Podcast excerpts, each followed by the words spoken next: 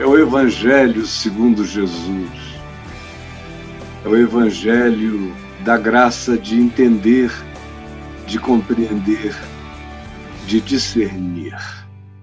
Olha só, Braulio, mostra aí para todo mundo o nosso texto e o nosso tema de hoje, para todo mundo ver qual é o nosso tema, qual é o nosso texto. O, o texto é Mateus 11, de 2 a 19.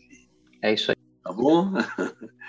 E o tema é as dúvidas do mais sincero de todos os homens.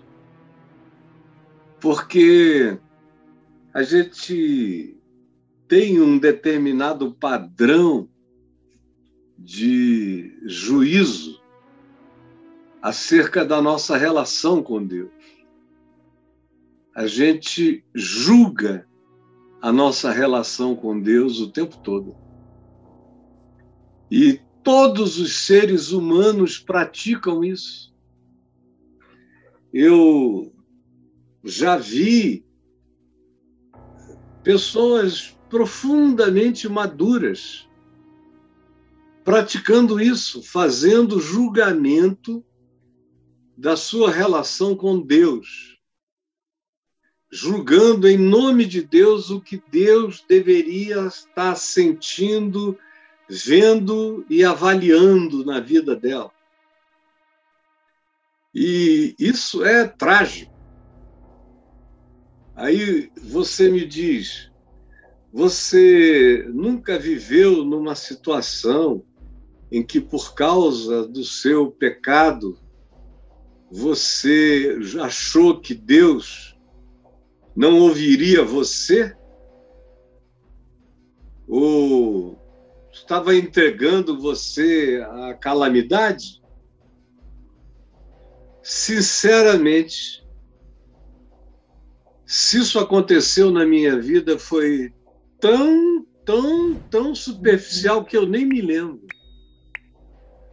desse dia, dessa hora, de ter julgado Deus em relação a mim, dizendo: não, não vou orar porque Deus está triste comigo, Deus está zangado comigo. Eu já disse aqui algumas vezes, eu nunca vivi sem Deus depois que eu conheci Deus e soube que eu era conhecido por Deus. Até pecando, eu pequei com Deus em mim. Eu nunca vivi sem Deus em mim. Todos os dias da minha vida, desde que a minha consciência tomou posse de que eu era conhecido por Deus eu era um flagrante diante dele, mas ele tinha me amado unilateralmente. No entanto, isso é o que acontece com aqueles que passam a ver a vida a partir do olhar absolutamente pleno do Evangelho e, como Jesus diz aqui nesse texto, do reino de Deus do reino de Deus. Do contrário, pode ser uma pessoa extremamente piedosa, e quanto mais piedosa e ciência da sua piedade ela tiver, mais conflito, conflito ela terá. Pode ser uma pessoa comprometida de todo o coração em fazer Jesus glorificado entre os homens, capaz de dizer: convém que ele cresça e eu diminua. Eu sou como um amigo do noivo que, quando ouve a alegria do noivo, seu amigo, sente aquela alegria como se fosse sua. Pode ser uma pessoa que desde criança, desde feto no ventre materno, tenha estremecido ante a saudação da mãe de Jesus, que também carregava Jesus como um embrião no ventre. Pode ser uma pessoa que tenha vivido sabendo que a única coisa que ela teria para fazer na terra era preceder Jesus antes de ele aparecer entre os homens, dizendo de antemão que aquele que viria era a expiação absoluta. Isso é que significa Cordeiro de Deus, é aquele que paga todos os preços, que cobre todas as dívidas. Esse que vem aí é aquele que paga de maneira absoluta e completa todo, todas as dívidas. É o Cordeiro de Deus. Pode ser uma pessoa que tenha batizado Jesus enquanto dizia: Eu não sou digno nem de desatar as sandálias dos teus pés para tu entrares na água. Pode ser uma pessoa que tenha visto o Espírito Santo descendo sobre Jesus em forma corpórea de pomba e ter ouvido a voz de Deus dizendo: Esse é o meu filho amado em quem eu me comprazo a ele ouvir. Pode ser. Pode ser uma pessoa que tenha estimulado aqueles que andavam com ele a deixarem-no, a fim de seguirem a Jesus. Olha que gesto altruísta, porque agora é a hora dele. Eu vim, mas eu vim para fazer o que eu fiz. Um cara sem ambições adiante, um sujeito que não estava esperando nada, que não pediu nada, que não propôs nada, que viveu como um ser que não tinha nada, que comia gafanhotos e mel silvestre, mel da, do bosque baixo dos desertos da Judéia.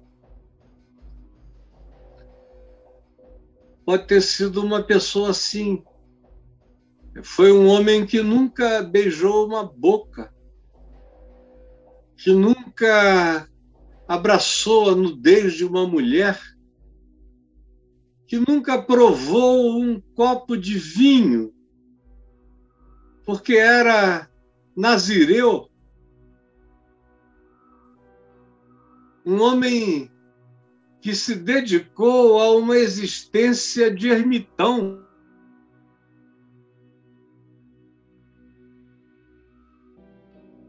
Como um coveiro que passava o dia só olhando e vendo a morte e sentindo-a com tristeza mas ainda assim, ainda assim, carregar angústia e dúvida num dado momento da vida. E aí eu quero conversar com você sobre essas razões. São as suas, são as de tanta gente que vive se julgando em relação a Deus. E a religião ensina as pessoas a se medirem em relação a Deus o tempo todo, ou a se medirem em relação a outros, que elas acham que são bons exemplos de Deus. Aí, quando elas ficam abaixo desses exemplos, elas se punem ou quando elas passam, segundo a análise delas desses critérios paralelos e humanos, elas se acham grandes e superiores. Ou quando a pessoa tem uma justiça própria muito grande, ou tem uma autopiedade extrema, a tendência é ter expectativas de que Deus a trate de um modo diferente, um modo VIP, um modo especial. E se Deus não nos tratar desse modo especial, a gente acha que ou tem algo errado com Deus ou tem alguma culpa que a gente não conhece em nós. Por isso Deus não está nos atendendo. Mas não é raro o cara entrar numa crise com Deus mesmo. Eu conheço muita gente que ficou com raiva de Deus, raiva, raiva, raiva, que precisam admitir que se viram de uma maneira tão sublime diante de Deus e acharam que Deus as deixou viver em experiências horrorosas sem socorrê-las e ficaram com raiva de Deus e se escandalizaram de Deus. Se escandalizaram. Você sabe do que eu estou falando. Agora, esse contexto posto para nós, eu quero pensar na primeira coisa relacionada às dúvidas do mais sincero de todos os homens. Primeira coisa é que Jesus designa esse cara, esse homem, como o maior dos homens. Isso vem da boca de Jesus. O que Jesus diz que é para ninguém fazer, não se meçam, não busquem saber quem é o maior entre vocês. Jesus diz que, do ponto de vista humano, de uma pessoa que sabia dele, que conhecia a promessa dele, que teve a experiência de receber a energia do espírito dele em si. Esse homem que tinha isso tudo, mas não tinha andado com ele, não tinha aprendido ainda, ouvido dele tantas vezes, tantas vezes que ele mesmo morreria, ele, Jesus. E que era importante cada um carregar a cruz. As promessas que ele fez aos seus discípulos, a todos eles, foi promessa de morte vos matarão, vos torturarão. Ele não fez promessa nenhuma de privilégio. Quem fez isso foi o cristianismo, não Jesus. Quem faz isso hoje em dia são as igrejas da teologia da prosperidade, não Jesus. Jesus disse: vos matarão, vos perseguirão, vos odiarão, se dividirão por causa de vós. Foi o que Jesus disse que aconteceria. No entanto, quando a gente o ama e a gente o serve com esse espírito de sinceridade, o nosso inconsciente fica tomado por essa ideia de que nós teremos um tratamento diferente. Qualquer um e eu vejo gente muito boa sofrendo disso, amargurados, sem saberem, sem terem a coragem de simplesmente dizerem: Deus, eu estou com raiva de ti. E admitirem, como gente adulta, que tiveram esperanças infantis acerca de si mesmos. E é por isso que estão se atrofiando, que estão adoecendo, que estão presos num cárcere interior que cresce na pior de todas as angústias, que é a angústia daquele que ama, que ama sinceramente a Jesus e que entregaria a própria vida por esse amor, mas está em angústia, porque pior do que a morte é o silêncio. É o silêncio de Jesus. É não ter nenhuma mensagem, não ter nenhum enviado da parte de Jesus para ele. E a angústia vai crescendo no cárcere. E esse João Batista, João o Batizador, primo de Jesus, vai entrando em angústia, em aflição. Os meses vão passando, dobra-se o primeiro ano e chegam notícias de Jesus. As notícias são acerca do poder de Jesus, do que ele está fazendo. E essas novidades que vêm de todos os lugares chegam aos discípulos de João Batista que estavam lá vendo, ouvindo e levaram a notícia até João no cárcere. E quando João ouviu o que estava acontecendo,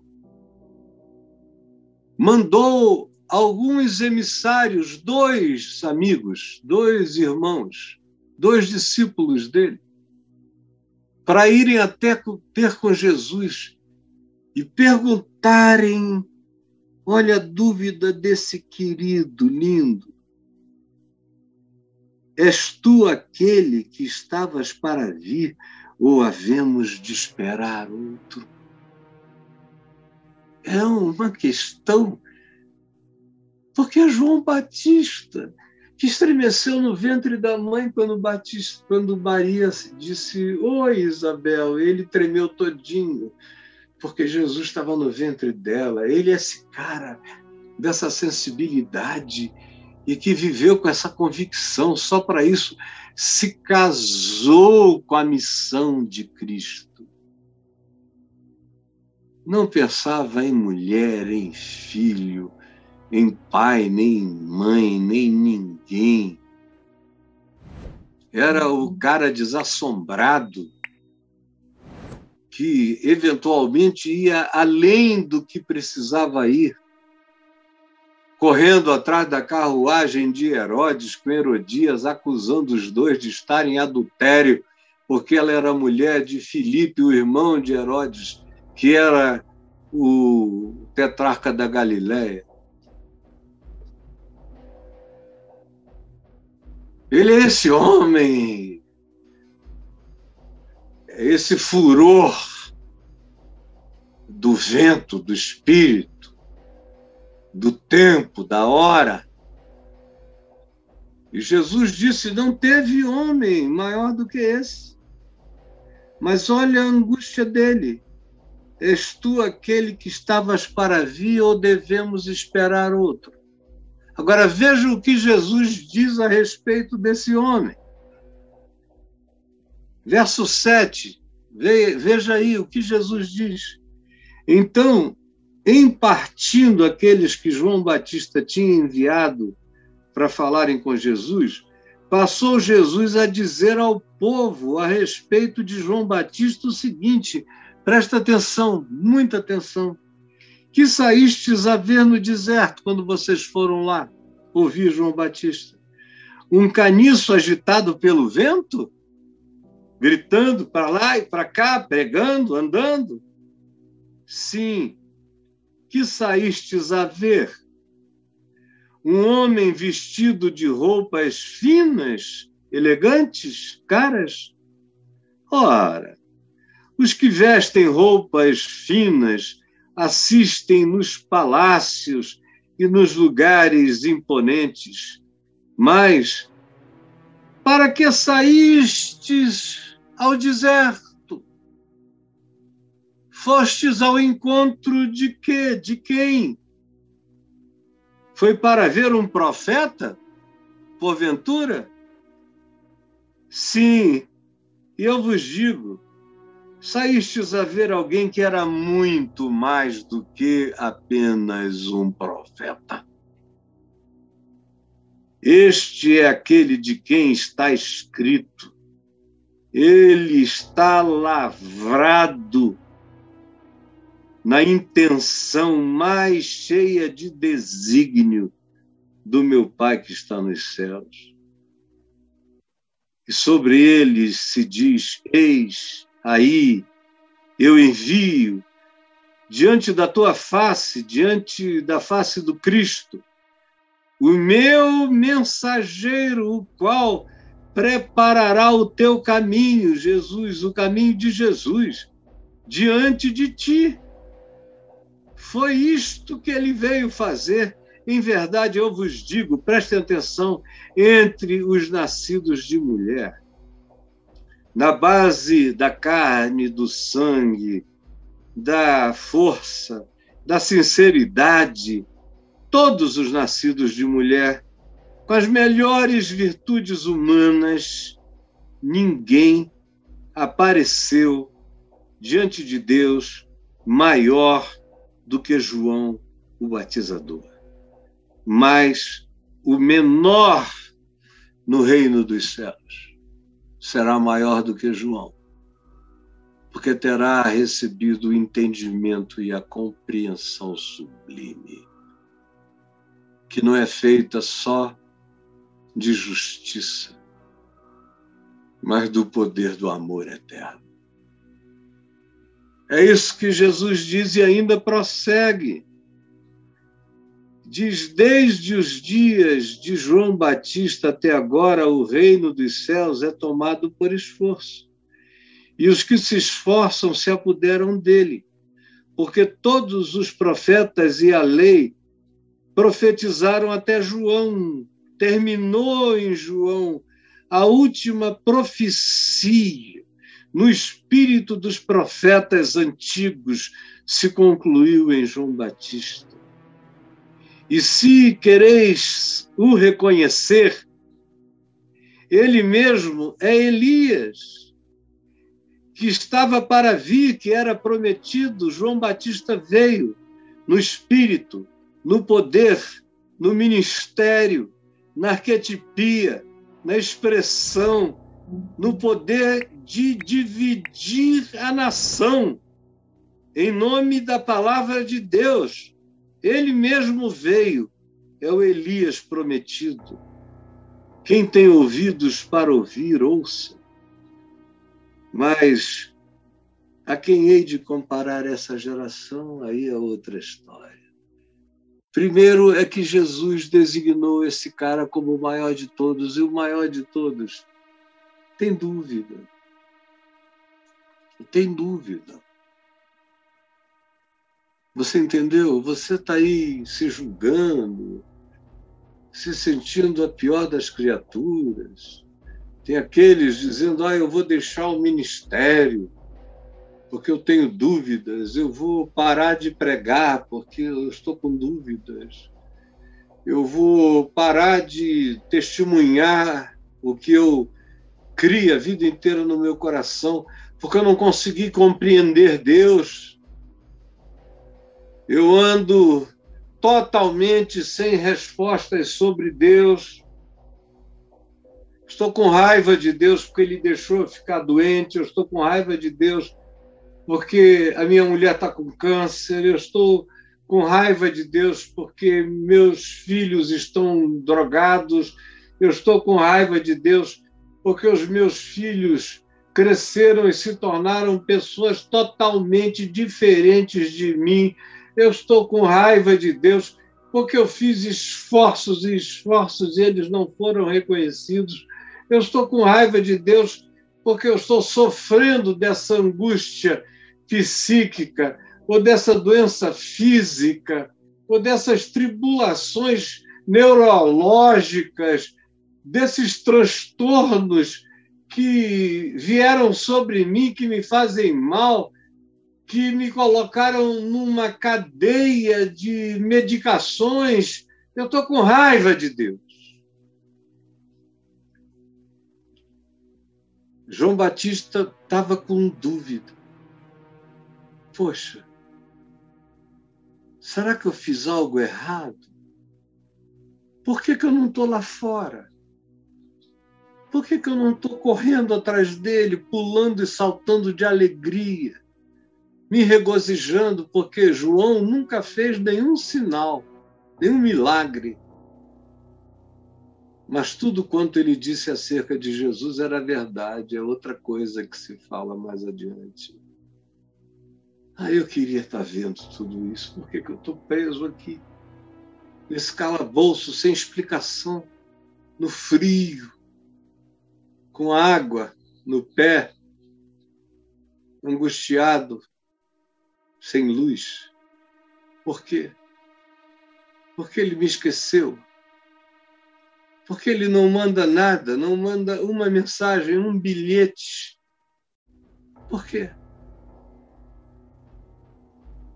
Não me diga que isso nunca passou pela sua vida em algum momento. Por que, que Deus não fala comigo? Por que, que eu não tenho uma palavra de paz, de consolação? Por que, que eu estou nesse vazio, nesse silêncio, nessa solidão? Não fique desesperado porque você está assim. Porque Jesus ouviu a dúvida de João Batista. A dúvida: és tu ou é um outro? Por que, que João estava dizendo? Porque João tinha expectativas de que o Messias quebrasse grilhões, abrisse prisões, partisse cadeias arrebentasse correntes. E Jesus cura doentes e enfermos, perdoa todo mundo, mas não fez nenhuma revolução no sistema prisional. E João Batista já está cumprindo e puxando uma cadeia há mais de um ano, quem sabe, sem nenhum recado de Jesus. Então, estou na dúvida: és tu mesmo? Ou eu estava enganado sobre mim, que eu não era o teu predecessor, que tu és o predecessor de um outro que ainda virá? Me fala, que é para eu não ficar enganado. Jesus sabia da dúvida, ouviu a dúvida, e quando os mensageiros de João saíram, ele fala tudo que ele falou aqui que eu li maravilhoso, uma poesia sobre Jesus, linda, sobre João Batista. Uma poesia de Jesus acerca de João Batista. Maravilhosa, no aramaico mais bonito ainda, com rima. Que coisa perfeita.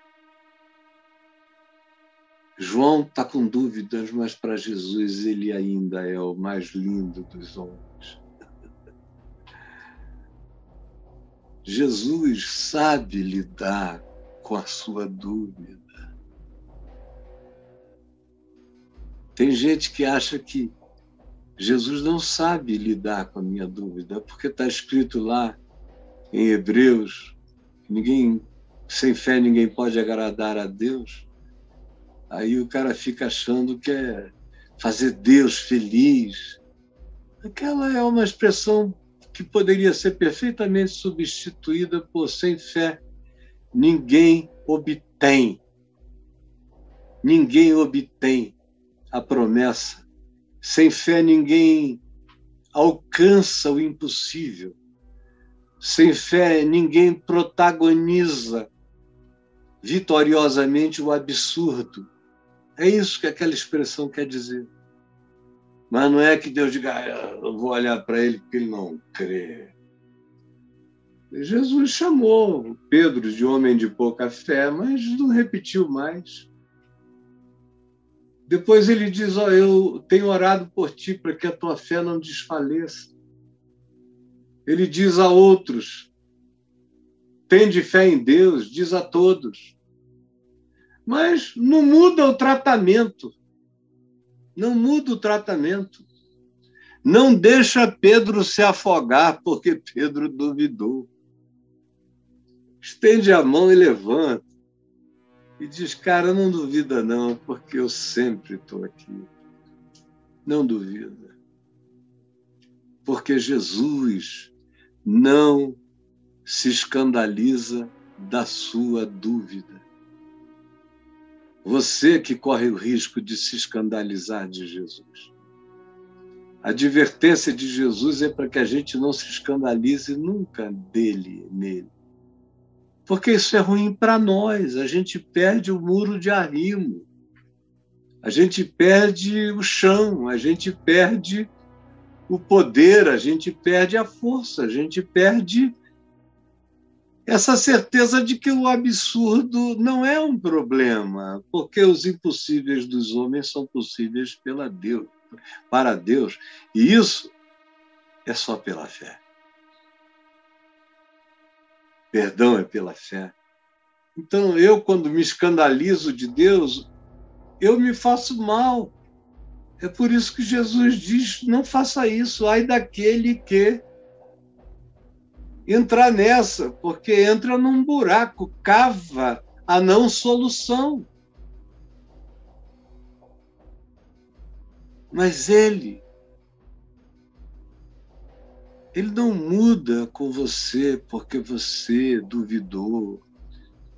Ele sabe quem nós somos, ele conhece a natureza da gente. Ele sabe do que nós somos feitos. Ele sabe que a gente vacila, que a gente esfria, que a gente às vezes não fica com raiva, mas fica num silêncio eterno. Não fala mais com Deus no coração. Fica de mal. Hum. Mas Jesus designa mesmo essa pessoa que está sofrendo disso como um amigo positivo que está vivendo uma crise de natureza humana. A segunda coisa que ele diz e que ele nos ensina é que esse grande homem conhecia a Cristo, embora tenha duvidado de Jesus.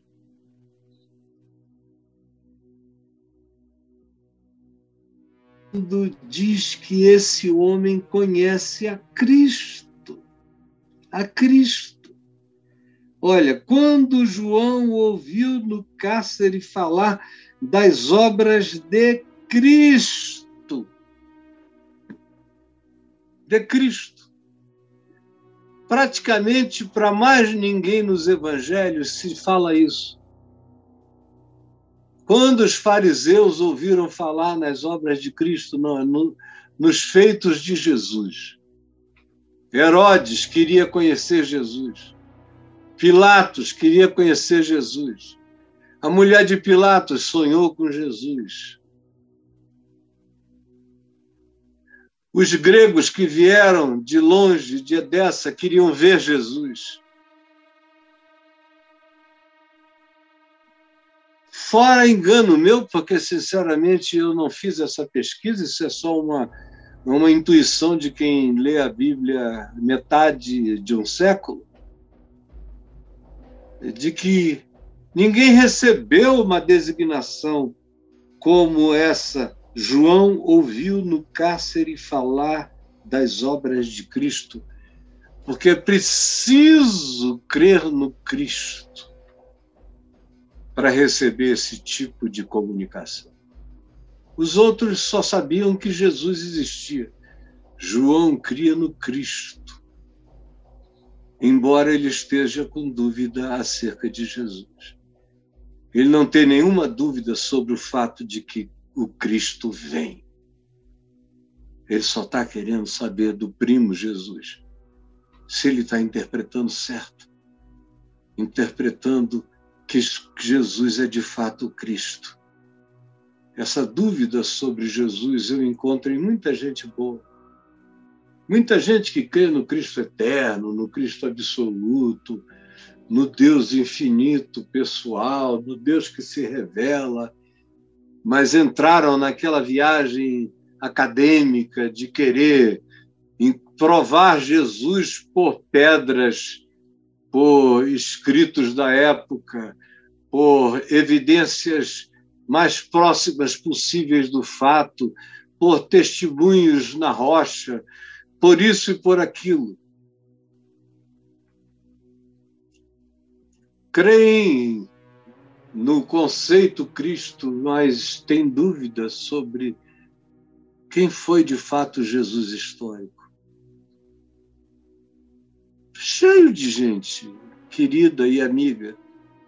Eu lamento, porque eles mergulham numa espiritualidade etérea e nunca aprendem a encarnação forte, viril, valente. Quando eu digo viril, não é macho, a designação de macho, é de varonilidade no sentido de coragem, de resistência, de tomar a cruz, de morrer se regozijando na ressurreição dos putos.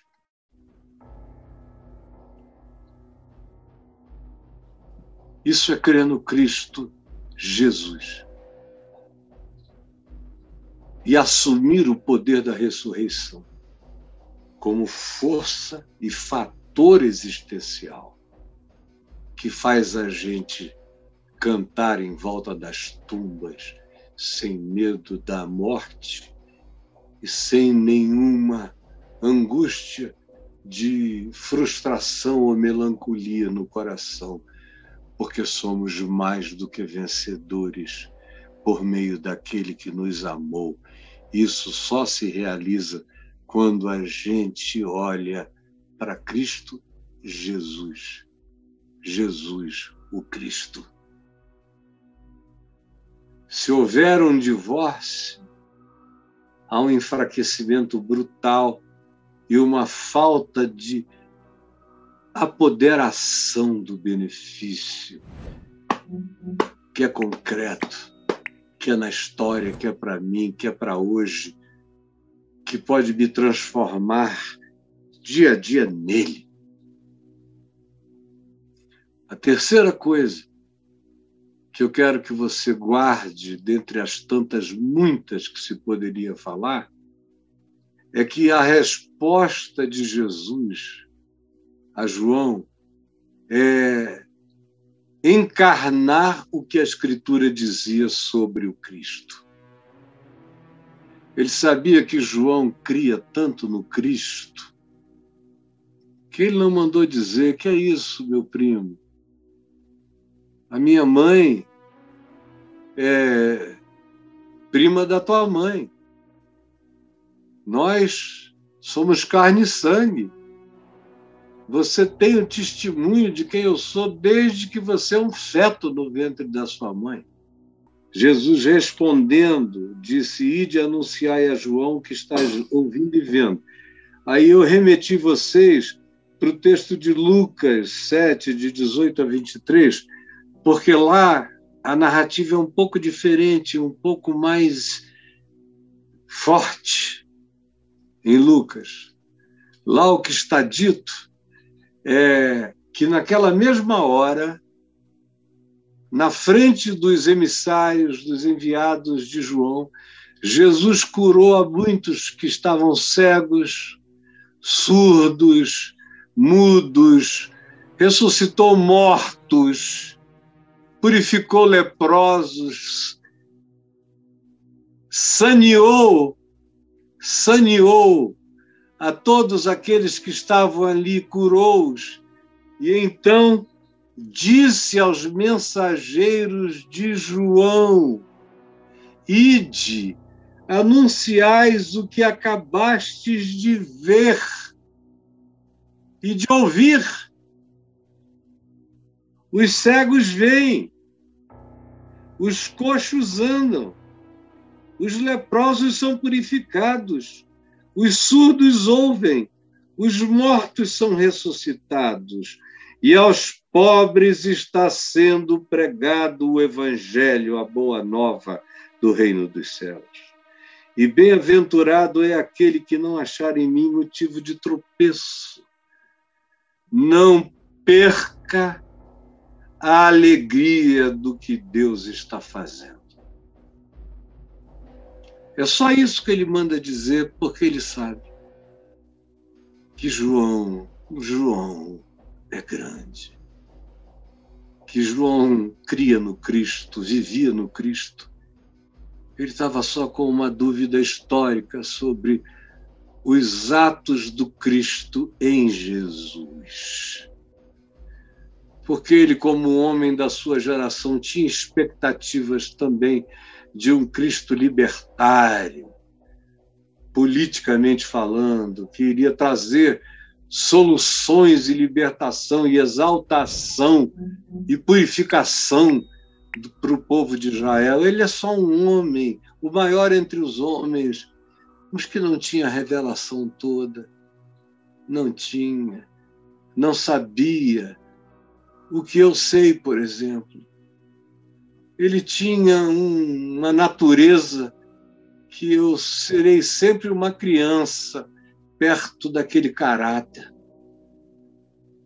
Mas eu adquiri conhecimentos em Jesus e na revelação contínua do Cristo durante a história que não estavam presentes ainda, disponíveis para ele. É por isso que Jesus diz: dentre os homens dos nascidos de mulher, ninguém foi maior do que João, porém, o menor, o maior dos pecadores, como Paulo diz, como eu repito, o menor dos pecadores tem uma revelação ainda maior do que a de João. Pelo benefício, pelo privilégio de ter se apropriado pela fé do entendimento e da compreensão do significado de viver o Evangelho segundo Jesus e de encarnar essa palavra, de experimentar esse privilégio não como obrigação, mas como expressão de libertação não libertina. Libertação que nos salva da libertinagem tanto quanto do legalismo nos coloca num lugar de pureza equilibrada, limpa, saudável e sadia. Segundo o Evangelho, essa é a palavra, essa é a promessa. E aí, preste atenção no seguinte. Na sequência aqui, o que a gente encontra é Jesus dizendo: olha, com João Batista foi isso, ele vai entender. Agora, o grande problema de compreensão não é o de João. Ele está num cárcere sem saber de nada. A maioria já teria descrito de tudo. Ele só está precisando de um, um beijo. E a alma dele vai se acender eternamente. O problema são vocês aqui fora. Ele fala agora para aquela multidão que o está ouvindo, que o ouviu falar de como João era um ser grande o maior dentre os nascidos de mulher. Mas ele fala agora com todos em volta. Ele disse: o problema não é a dúvida de João, o problema é a permanente estado de indecisão de vocês. E aí o que ele prossegue dizendo é aquilo que a gente só entende à luz desse contexto. A quem hei de comparar essa geração? Verso 16. Vocês, a quem compararei? Vocês são semelhantes a meninos que, sentados na praça, gritam aos companheiros do outro lado: Ei, nós vamos tocar flauta. Vocês não querem vir? Ou então reclamam: Nós estamos tocando flauta e vocês nunca dançam. Ou então a gente entoa lamentações, mas vocês não choram. Qual é a de vocês? Vocês não gostam da alegria e não querem lamentar na hora do arrependimento ou da tristeza. Pois João Batista, que não comia nem bebia, não tocava flauta, não dançava, veio e vocês disseram: ele tem demônio. Veio agora o filho do homem, que come, que bebe, que dança, que toca flauta.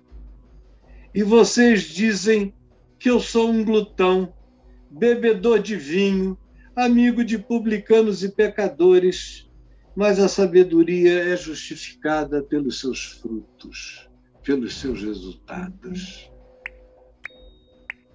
Jesus exorta quanto a que não nos tornemos gente indecisa que passa a vida inteira assistindo, assistindo. Gente que não toma posição jamais.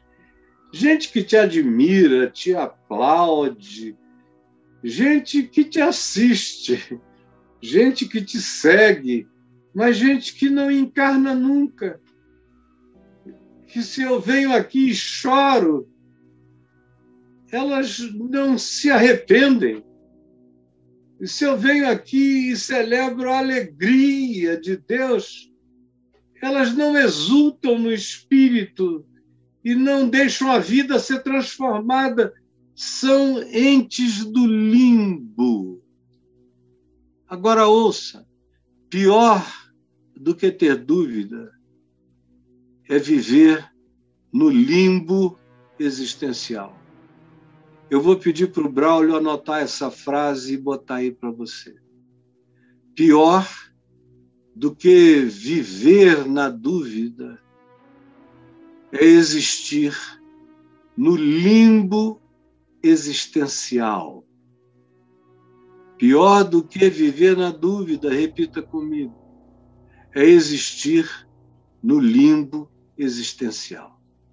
Que é esse pessoal aqui que se você tocar flauta, eles não dançam.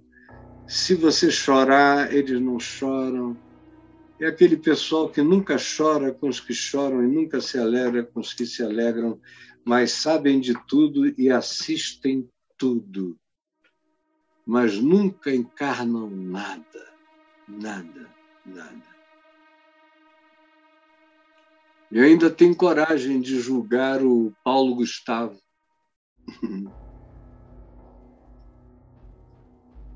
Jesus diz: Mas a sabedoria é explicada pelos seus frutos.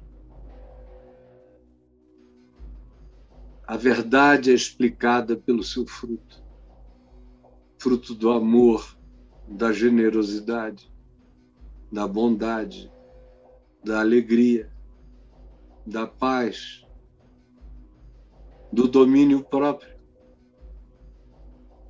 do honrar pai e mãe, do acolher os irmãos, os amigos, e não sair provocando e tentando criar inimigos.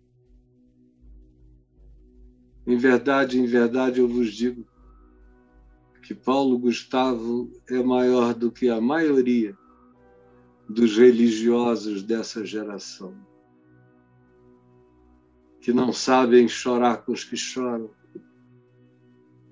negam até a pandemia. E amaldiçoam pessoas enquanto isto. E quando a gente toca a flauta da ressurreição, da boa nova da graça de Deus, elas não se alegram antes, elas te julgam, sempre à distância, mas nunca abraçam o evangelho que me faz chorar com os que choram e me alegrar com os que se alegram. Que é o maior sinal do evangelho como fruto na vida humana. É esse poder de chorar com os que choram e se alegrar com os que se alegram. Pior do que viver na dúvida é existir no limbo existencial. Não esqueça isso. Guarde no seu coração. Eu já falei tempo demais, demais, demais. Mas como hoje eu estou sozinho, sem convidado, eu também me libertei. Falei o que eu tive vontade de falar até agora. Jesus faz faz essa palavra não ter sido apenas longa, mas profunda, eterna, desafiadora, provocadora e mutante, mutante no nosso ser. É o que eu te imploro em nome de Jesus. Amém e amém.